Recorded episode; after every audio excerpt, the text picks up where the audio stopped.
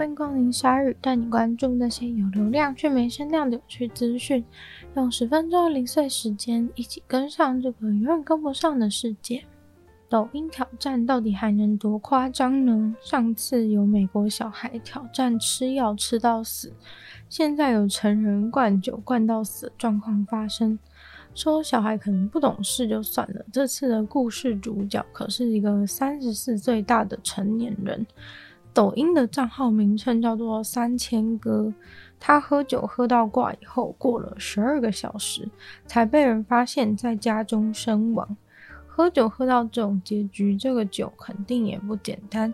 他喝的是所谓的白酒，就是类似高粱那种酒精浓度极高的蒸馏酒。酒精浓度落在三十趴到六十趴之间，而他大概喝了至少整整七瓶的白酒。原来现在抖音直播都要这么辛苦的吗？其实他是参加了一个线上挑战，叫做 PK。简单来说，就是两位创作者来 PK。PK 的内容有可能是看谁的粉丝愿意送更多的礼物，抖内更多的感觉。要是输的话，就要接受惩罚。而这次网红三千哥，他就是因为连续出了三次的这个 PK 挑战，所以他面临的惩罚就是要灌酒。朋友当时有进去看了一下他的直播，那时候刚好是灌完了第三瓶，要开第四瓶继续喝。但反正最后家人发现他死亡的时候，已经过了十二个小时，所以连急救的程序都没有跑。事件爆发以后，大家都想去看原始的影片，但很快的就被平台给删除了。其实为了避免出现这种可怕的事件，抖音平台早就已经禁止大家在直播上面喝酒。这位三千哥先前也曾经因为在直播中喝酒的关系被锁账号，不过他会有这样的结局，就是因为他又故技重施了。而且喝酒的过程也是很放荡不羁的灌，我丝毫没有因为酒精浓度而退却。相比那些辉煌的历史大事件，关于古代人生活的小细节，我觉得更有趣。最近研究人员针对在耶路撒冷城市中精英家庭里面找到的两个马桶做了深入的研究，并且从马桶下面的污水坑找到了会造成痢疾的寄生虫。看来铁器时代的以色列人并不怎么健康。这是研究人员分析完两千五百年前的有钱人粪便以后发现的一个小小结论。这是目前发现史上最古老的关于这种十二指肠相关疾病的证据。感染的话就会拉肚子、体重下降、腹部绞痛。之前有在罗马时代的土耳其，还有中世纪的以色列发现过，但这次的时间点更早。这种疾病就是吃到喝到被污染的食物水源会感染，这在人口拥挤的城市当中非常容易发生，因为热和昆虫因食物而聚集，夏天水源不足也会迫使人去喝下不干净的水。如今最容易受到疾病所害的是儿童，儿童如果慢性感染也会造成他成长迟缓、认知功能障碍等等的情况。来自古代的粪便其实是非常有价值的资源，毕竟从粪便当中能够分析出很多资讯。马桶的部分也非常有趣，这次的两个马桶都构造类似，是由石灰石打造。马桶的中间有一个很大的洞，是用来排便的。另外旁边有一个洞，应该就是用来让男生尿尿用的。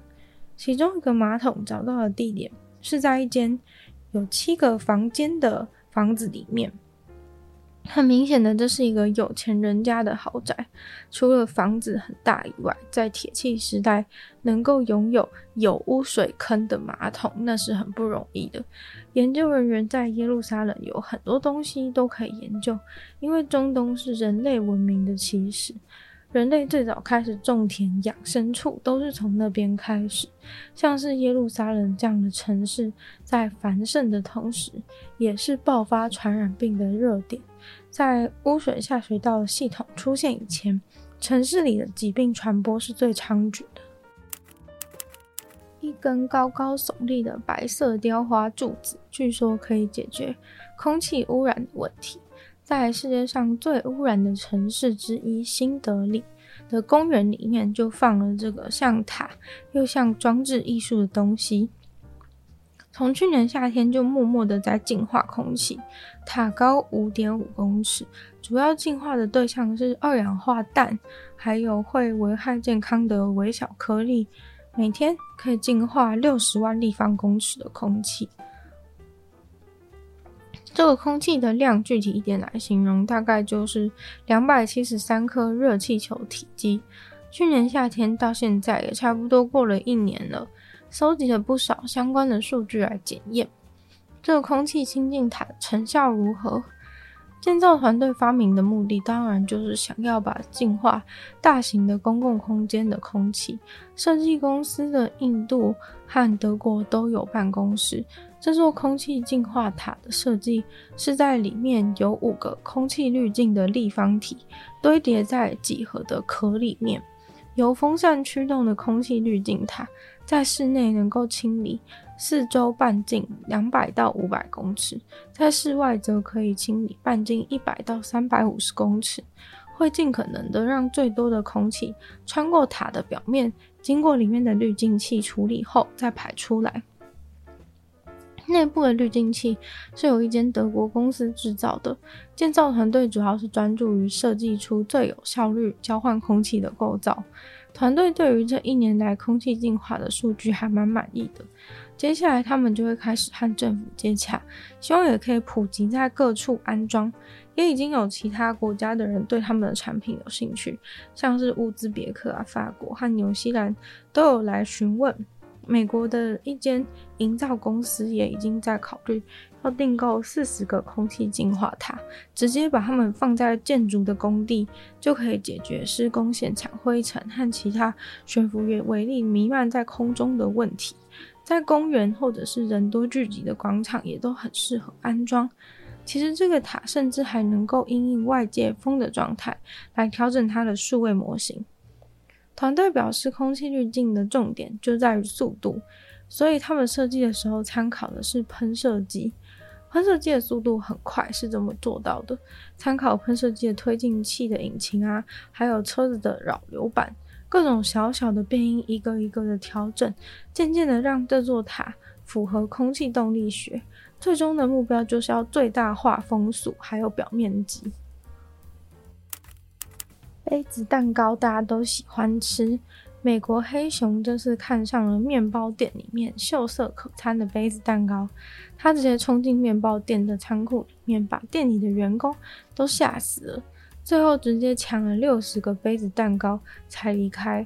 那天面包店店员正在频繁的卸货，把送来的蛋糕从货车上想要拿去放仓库放，结果这个时候呢，就出现了一只黑熊。